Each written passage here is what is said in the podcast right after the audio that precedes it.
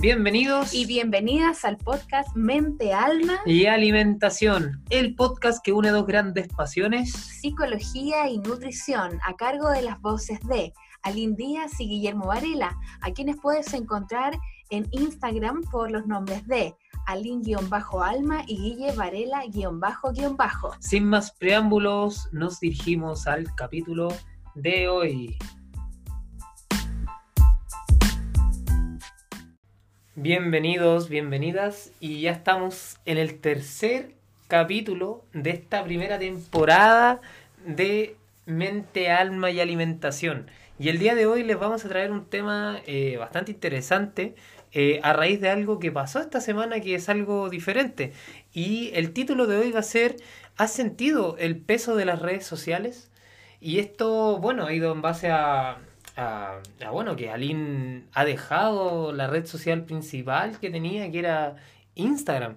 Entonces, bueno, primero preguntarle a Aline cómo está eh, y cómo se ha sentido con respecto a todo esto de, de haber dejado las redes sociales, que es algo súper difícil, porque yo lo he hecho con anterioridad, pero lo he hecho un día, dos días, pero nunca lo he dejado una semana, que, que obviamente es diferente. Así que, bueno, Aline, te la dejo el paso.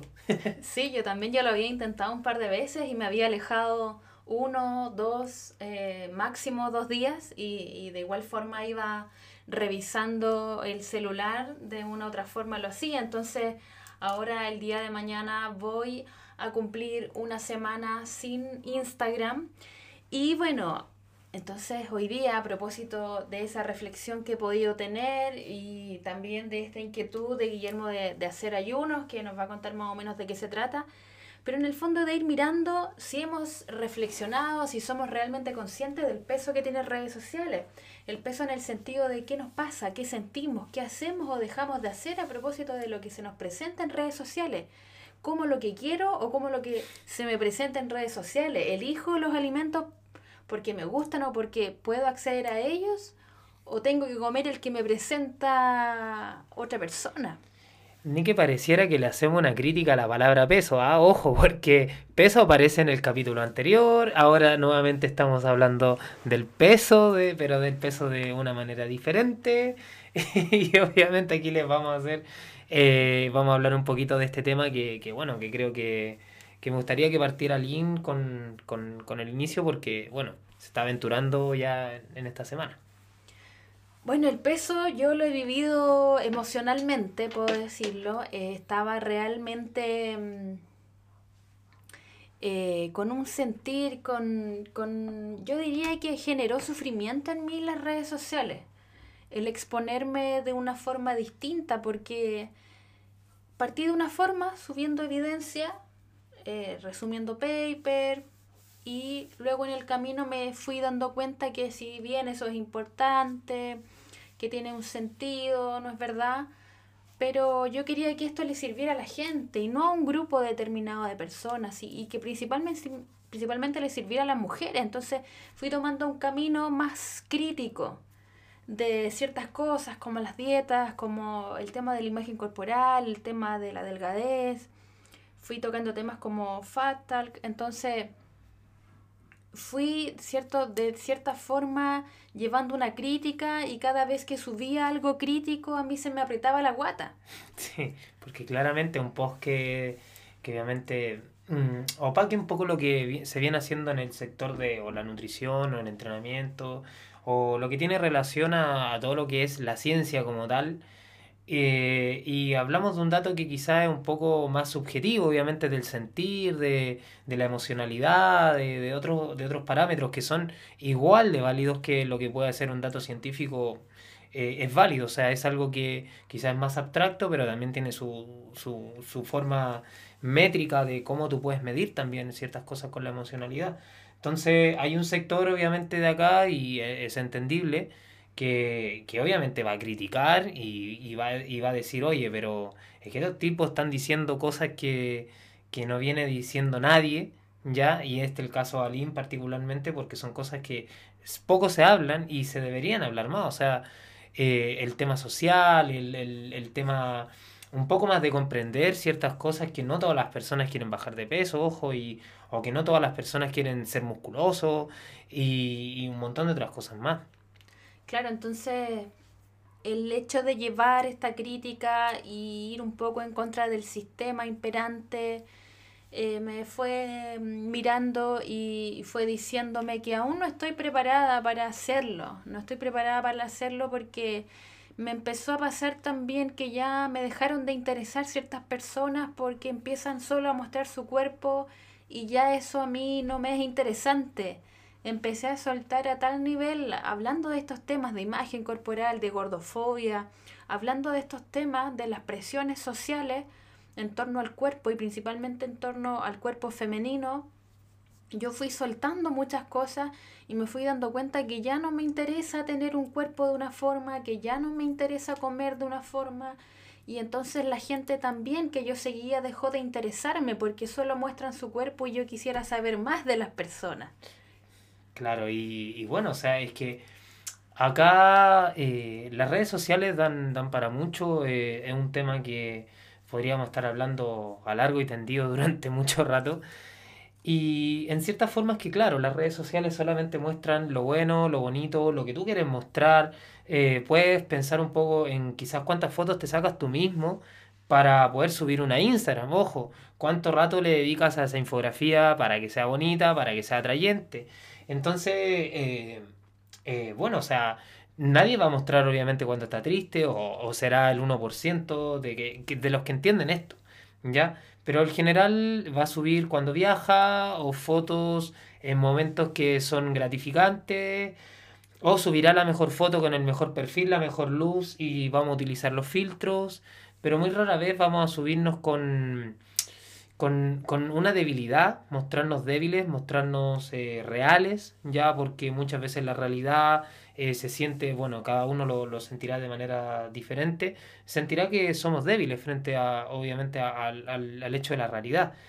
Y es por esto que obviamente también se generan ciertas cosas que, que las personas obviamente van a generar, por ejemplo, dismorfia, por ejemplo, dismorfia de imagen, generarán algunas otras personas también una incomodidad consigo mismos de, de decir, wow, es que en verdad este tipo es exitoso, este también, este es súper productivo, este se levanta a, a las 5 de la mañana y ya está leyendo y está entrenando, y, y bueno, yo no, no, lo hago, entonces también genera esa... Eh, eh, genera un mal pensar de, de uno mismo. Claro, efectivamente lo que hace, lo que genera que nosotros veamos constantemente la vida de otro, indudablemente va a generar una comparación, eso es, está evidenciado, comparación social todo el rato, o sea, vamos a estar mirando que yo no tengo eso, pero que me falta esto otro, que ojalá que yo logre eso porque me gusta, porque se aplaude, porque tiene mil me gustas. Y eso es clave, o sea, una persona sube algo así como logró algo y es como ya, 50 me gusta, pero sube su cuerpo y tiene mil likes. O, se lee un tremendo paper y lo suben, 20 me gusta. y se suben eh, sin, con poca ropa, 2500 likes. Entonces, ahí está más o menos lo que vamos mirando que genera esta comparación eh, y esta autopresentación que nosotros realizamos de nosotros.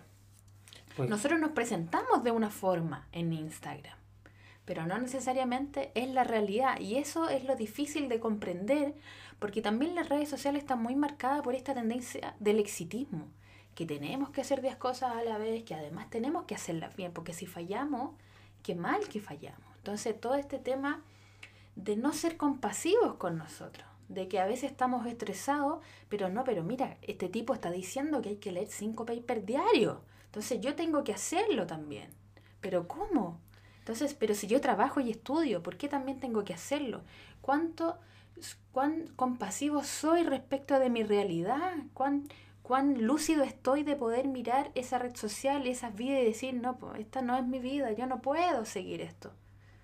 Claro, y un poco de, de lo que tú venías haciendo, Pauline, que finalmente tú dejas la red social porque, o sea, todo lo que contaste al comienzo, o sea, te generaba quizá una cierta incomodidad, te generaba un cierto eh, que no te sentías preparado, obviamente, y así fue. O sea, yo creo que fuiste de las personas que yo he visto que más rápido ha crecido durante un periodo corto de tiempo.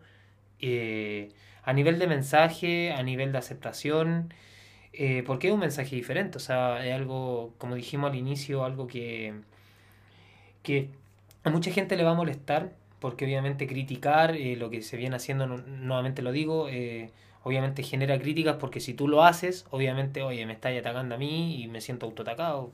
Entonces, es un poquito de eso.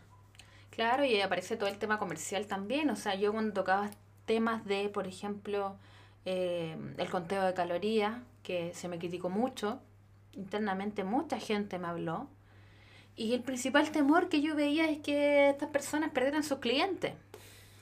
Pero no era la preocupación de, mira, puede ser que este mecanismo hay personas que no le funciona o hay personas que le genera malestar emocional y psicológico. No, no piensan en las personas, piensan en que van a perder clientes.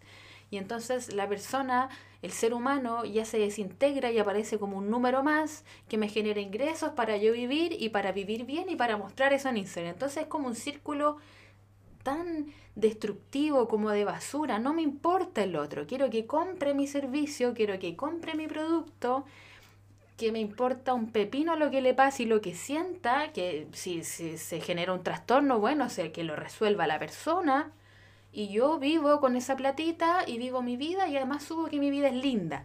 Entonces, bueno, es un círculo bien vicioso y bueno, tratando de, de hilar esto con la imagen corporal, eh, lo he dicho en otras ocasiones, la imagen corporal es una representación. Por tanto, lo que yo piense de mi cuerpo tiene mucho que ver con lo que veo, con lo que escucho y lo que los otros opinan sobre mi cuerpo. Por tanto, evidentemente, si yo siempre veo ciertos tipos de cuerpo, voy a sentir una disconformidad con mi imagen corporal, porque efectivamente yo no tengo la vida de esa mujer fitness que se presenta en redes, de otro país, también lo he dicho, que, que vive de eso, entonces de repente uno quiere alcanzar cosas que no son, por un lado, alcanzables de forma saludable.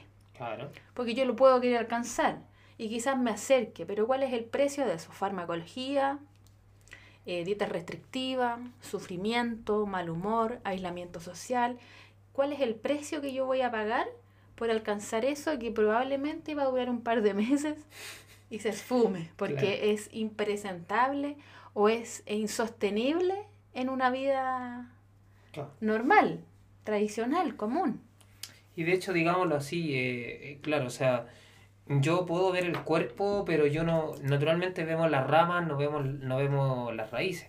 O sea, las ramas son muy bonitas, todo, pero las raíces obviamente eh, traen un trabajo de por sí.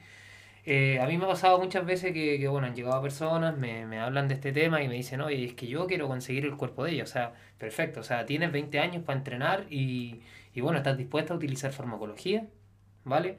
Eh, con todo lo que te pueda acarrear, obviamente, la utilización de, de, farmacología. Desde, por ejemplo, el acné, ¿vale? Como también la debilidad de los huesos, así también como en algunos casos las mujeres eh, tienen cierta tendencia a perder el ciclo menstrual, entre otras cosas más que, que obviamente te agarrean problemas a la salud y que te van a perseguir siempre. O sea, eh, uno está, no sé si uno está dispuesto a pagar el precio que, que puede tener eh, este, este tema. O sea, para mí este tema siempre ha sido, bueno, un tema tabú que, que bueno, ahí nos estamos desviando un poco, pero vamos a, a cortarlo mm, rápidamente.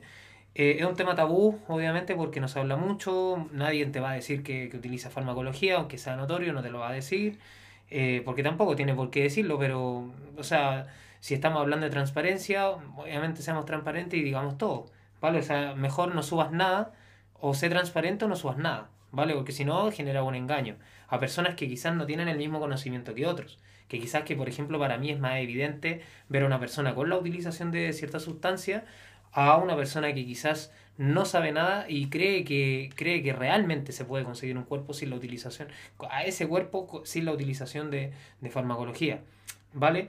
Y, y, hay que decirlo así, eh, es un tema tabú, pero que, que sucede. Y es por eso que, que, este, que esto de la comparación física, el compararme yo con, con lo que yo veo en redes sociales, muchas veces no, no genera muchas cosas positivas. ¿Ya? Y, y es netamente por esto, o sea, Creo que eh, la realidad escasea mucho en, redes sociales y es algo que es evidente. Ahora cuando llega otra persona, nuevamente lo que le pasa a Lynn, que llega, habla de temas que, que quizá todo el mundo hace, pero se empieza, eh, uno mete esa, esa fracción distinta que, que quizás no te la va a decir un estudio científico y la utilizas y claro que hace sentido, es algo que hace sentido. Pero claramente un sector obviamente la desaprobará y dirá, oye, es que en verdad eh, esto no tiene ciencia, no tiene evidencia, por ende eh, es algo que queda totalmente fuera de la lógica y cualquier cosa que esa persona diga, no, es que en verdad simplemente dicen está vendiendo humo. Claro, y ahí tú también vas viendo como este correlato, esta tónica que se viene dando de, de que parece que es más importante el mundo racional que el mundo emocional o que el sentir, como que eh, Claudio Naranjo dice, ¿por qué la verdad no puede ser sentida? Por supuesto que la verdad puede ser sentida, por supuesto que lo que tú sientes es una verdad, no necesariamente tiene que haberlo dicho un autor con cinco papers y, y entonces tengo que esperar que este autor lo diga para que yo también lo pueda decir. No, tu sentir es importante, lo que a ti te pasa, lo que tú vives cualitativamente, que aunque no sea medible, lo cualitativo sí también es ciencia. De hecho, bueno, para agregar una pequeña cápsula, si nos vamos al estudio científico, el efecto placebo, que es finalmente el efecto de la mente, del poder de esta mente, también tiene una participación.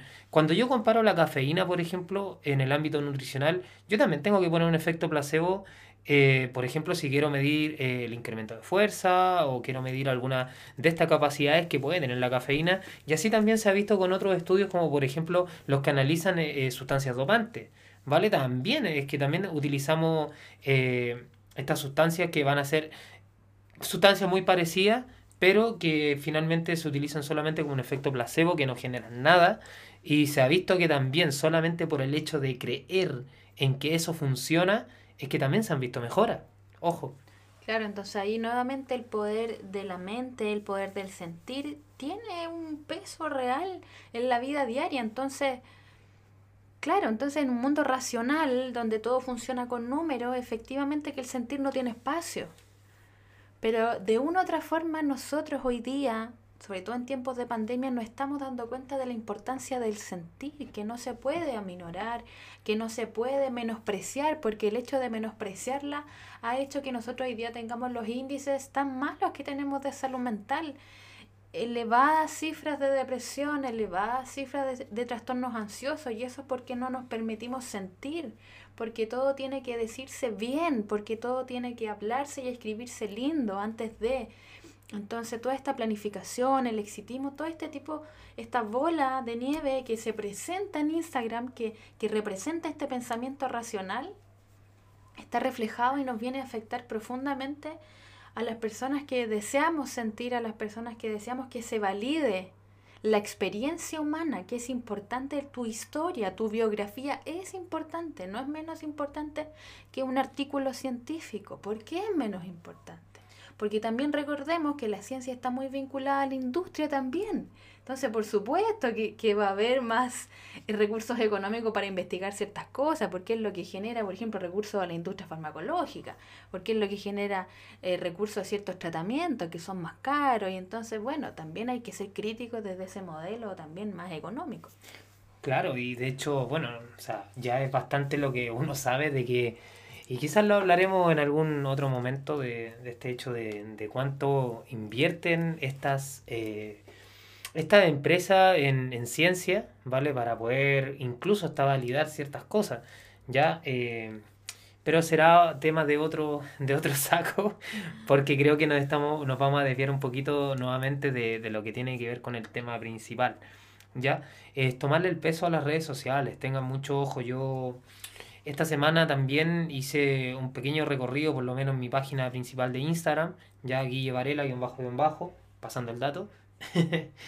y sucede que muchas veces nosotros tenemos miedo del que dirán, de lo que dicen y demás, ¿eh? y es por esto que yo me he puesto metas de eh, cada vez tener menos, menos personas que yo sigo, menos cuentas que, que, yo sigo. Trato de tener cuentas que me aporten realmente, que no necesariamente... Eh, me van a me, me, me, estaré fijando siempre en su cuerpo, en su cosa, en los éxitos que tengan, sino que sean realmente cuentas que te aporten. Tú no necesitas tener mil, dos mil, tres mil cuentas que seguir. Es imposible que consumas todo ese contenido y que realmente te sirva a ti. Entonces creo yo que, eh, bueno, si pues les puedo dar un consejo eh, bien básico es que sigan las menores cuentas que puedan posible. O sea, cuentas que realmente les aporten, que tengan cierto sentido con lo que ustedes piensan también. Y que obviamente si tienen cuentas que no piensen tan, tan igual como ustedes, quizás también lo escuchen. Pero no consuman y no estén haciendo feed a cada rato con el tema de las redes sociales porque en verdad no van a, no van a aprender nada, no van a consumir ningún contenido de valor y en verdad no, lo, no los va a llegar por ningún lado. Claro, yo creo que ese ejercicio es súper importante, empezar a mirar a quién uno sigue y si esa persona a la que tú sigues, ¿qué te pasa con esa persona? ¿Qué te pasa con el material que sube? Quizás te genera incomodidad y mirarlo porque te genera incomodidad. Es por un tema corporal, es porque eso hace autoexigirme y si me hace autoexigir entonces no es el camino. Yo creo que ese es un súper buen buen ejercicio para que vayamos sacando esas presiones en torno al cuerpo, en torno a la vida, en torno a los éxitos que nos muestra Instagram, que los éxitos son como bien capitalistas también, el, el, el tener acceso para poder viajar, el tener un auto, el tener una casa, esos son los éxitos que se presentan en redes sociales, pero no se presenta el éxito eh, de otras formas como, no sé, alguien que se reconcilia con su familia, o alguien que empieza a practicar una religión, esas cosas no se celebran, o que una persona, eh, no sé, recoge un, un, animal de la calle, eh, ahora ha tenido como eh, cierto boom porque parece que ya nos hemos dado cuenta que los animales son mucho más maravillosos que nosotros, son mucho más valiosos que nosotros, el tema del veganismo. Y ahí también te empiezas a dar cuenta que hay temas como que nos gustan en redes sociales. Por ejemplo, la crítica social. Tú empiezas a ver gente que empieza a subir, no sé, eh, lo que pasó en octubre en Chile, lo que ha pasado en pandemia. Y cuando la gente empieza a subir eso, dejan de seguir. Porque, pucha, este como que critica. Entonces eso también es un síntoma, es un síntoma de la sociedad que se expresa en Instagram que quiere cerrar sus ojos porque no quiere aportar en eso. Porque les es incómodo también ver su posición de privilegio. Sí, totalmente. O sea, es que volvemos a lo mismo que veníamos diciendo al principio. O sea, la gente va a subir, eh, va a tener... hay un síndrome que es muy conocido, que es el síndrome del impostor, que obviamente eh, trata de imitar a otra persona porque obviamente hay otra persona exitosa y tratas de hacer lo mismo que hace esa persona para parecerte lo más posible, ¿vale? Y en base a esto, obviamente, es que, claro, o sea, si yo veo de repente y tengo en mi Instagram 100 personas que suben sus cuerpos, que tienen 1000, 2000, 3000, 4000 likes, obviamente yo también quiero conseguir lo mismo. Y me, me pongo la meta de ser ellos. Y cuando ellos, obviamente, nuevamente no tienen la misma vida, ni el mismo nivel socioeconómico, ni viven en el mismo, ni viven en el mismo país, recordar que Chile también tiene sus limitancias. Entonces, eh, se vuelve casi que una búsqueda incontrolable de, de, este tema y algo que escapa de total realidad. Entonces ahí aparecen estos pesos que nosotros mencionábamos, este peso emocional que puede incluso generar ansiedades.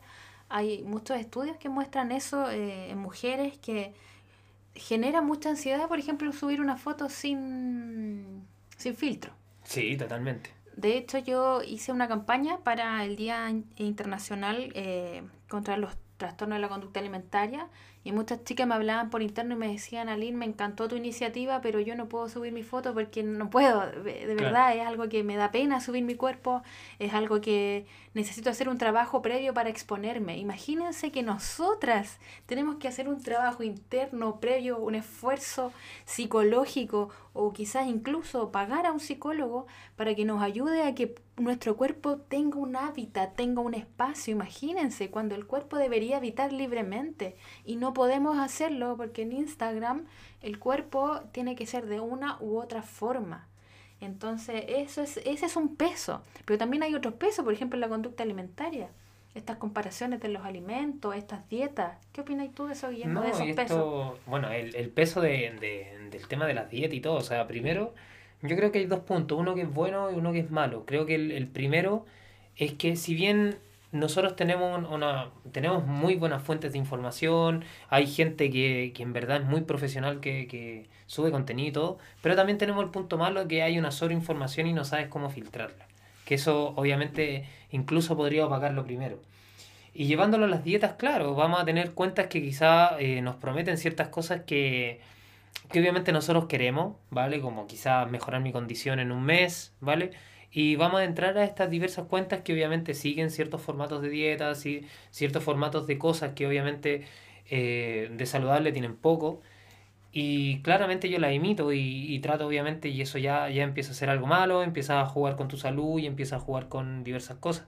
Y luego te topas con las opiniones diferentes de cada uno, o sea, modelos de alimentación diferentes. Te puedes topar con ayuno, te puedes topar con el tipo que hace dieta cetogénica, te puedes topar con el tipo que, que un poco eh, te promete algo en 20 días o el suplemento mágico. Y obviamente, eh, y lo digo, o sea, yo creo que acá hay, hay dos culpas, culpa personal de obviamente de uno no mismo investigar, de un, de un poco de, de tomarle conciencia y el peso a lo que estoy haciendo, será realmente bueno, quizá ir donde un profesional a que quizás me guíe un poco, porque obviamente eh, esto tiene, tiene su, su qué también. Y la otra parte, que también obviamente que es eh, el tipo que lo promociona, ya que obviamente que él te va a hacer hasta lo imposible por venderte un producto, porque obviamente o gana una comisión o es el producto que él creó. ¿Se entiende? Entonces, un poco va de las dos cosas. Claro, responsabilidades compartidas y, en esa responsabilidad compartida, a mí me parece que Instagram es como tierra de nadie. Claro. Hay que ser eh, como a mi gusto, yo lo he mirado así, bien vikingo, bien vikingo para estar en redes sociales, aguantar las innumerables críticas, los comentarios, que la gente se mete a tu cuenta y no te sigue, pero va y revisa tu contenido y quiere opinar y quiere decirte qué tienes que hacer y qué no tienes que hacer. Eh, comentarios por interno. Entonces, yo creo que de verdad es una tierra, una tierra de nadie donde está todo tan permitido, no hay límites establecidos. O sea, de repente está el bloqueo y este contenido de imágenes que se bloquean, pero pero no tienen esa especificidad donde va a efectivamente proteger tu salud física y tu salud mental. Yo creo que realmente es tierra de nadie. Hay que tomar el peso, obviamente, de, de estas cosas. O sea, primero eh, el peso de, de, los comentarios. Ya actualmente se ven muchas funas, se ven muchas muchas críticas, críticas sociales, y algunas que están en su justa lucha, otras que quizás no se transforman en otra cosa que, que es en el, odio. En odio, que es el bullying, por ejemplo, que también se genera este bullying cibernético. Sí, pues, y, y se permite tanto, se permite tanto y, y, yo lo veo y lo veo que principalmente eh, es con mujeres. Entonces, también ahí uno va viendo como el machismo tiene sus, sus tintes en redes sociales y, la gente te empieza a tratar de cierta forma y se atreve a, a burlarse en otras cuentas. Entonces, realmente son es un espacio donde se permite muy libremente la violencia. Claro, y bueno, de hecho esto pasa mucho, o sea, con mujeres, yo creo que a las mujeres las violentan mucho más porque obviamente un hombre quizá, no sé, a, ojos de muchos eh, será una figura más dura, una figura más firme o lo que quieran pensar, pero se da mucho en la tónica a las mujeres. A las mujeres se les critica mucho este tema de, de las redes sociales o de lo que puedan decir o se les ataca mucho. Y bueno, da para mucho en verdad este tema. Eh, y en vivo y en directo, porque eh, bueno, ya llevamos 27 minutos. Eh, yo diría que podríamos grabar una segunda parte de, de este, de este podcast, hacer una segunda parte de este peso dirigido a las redes sociales para que sigamos hablando de este tema que en verdad da para mucho. O sea, yo creo que tenemos muchos puntos que tocar. Por ejemplo, el tiempo que pasamos en redes sociales, que es un tema re importante. Afecta en el sueño las redes sociales. Eh, el, los síntomas dopa, dopadrenérgicos que nos generan estas redes sociales, que los podemos ir tocando obviamente en el siguiente podcast. ¿Ya? Así que bueno, chicos, los vamos a dejar invitados para el segundo capítulo la, la, continuación, mejor dicho, de este, de este podcast, ya en el siguiente episodio, va a ser el episodio número 4, y hablaremos obviamente de estos mismos temas. Sí, dejarles la reflexión y, y, y, valorar la importancia de su sentir, lo que ustedes sienten es importante, no solo lo que piensan es importante, lo que sienten, lo que viven, sus experiencias es importante.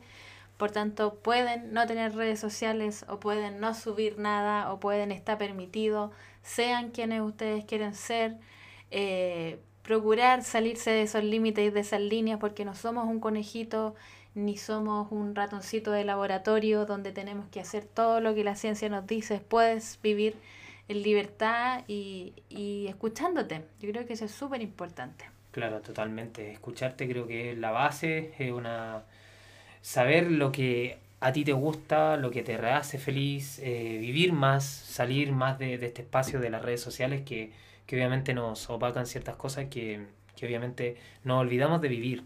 Eh, por el hecho de estar sacando el celular en, en, pleno almuerzo o porque estoy sacando el celular eh, en el momento que quizás, no sé, está año nuevo, por ejemplo, y en vez de vivir el momento. Entonces estamos quizás opacando un poco la, las situaciones y como dice Aline, hay que vivir más, hay que eh, disfrutar, hay que ver la realidad y ver, y ver lo, que, lo que en verdad pasa en, en tiempo real. Claro, estar en un tiempo real y en el momento presente. Así, así que bueno, chicos, eh, hasta acá ha llegado el episodio número 3 de Mente, Alma y Alimentación. Muchas gracias. Y espero que nos sigan en nuestras redes sociales. Siempre se agradece, obviamente, que eh, nos sigan, bueno, en este caso a mí, a Guille Varela, un bajo, un bajo, que compartan, que nos den nuestros, que nos den su feed eh, con respecto a, a los capítulos y demás. Si tienen alguna idea, alguna sugerencia, obviamente todo será súper bien recibido y nos vemos en un próximo capítulo. Un abrazo, chao, chao. Chao, chao.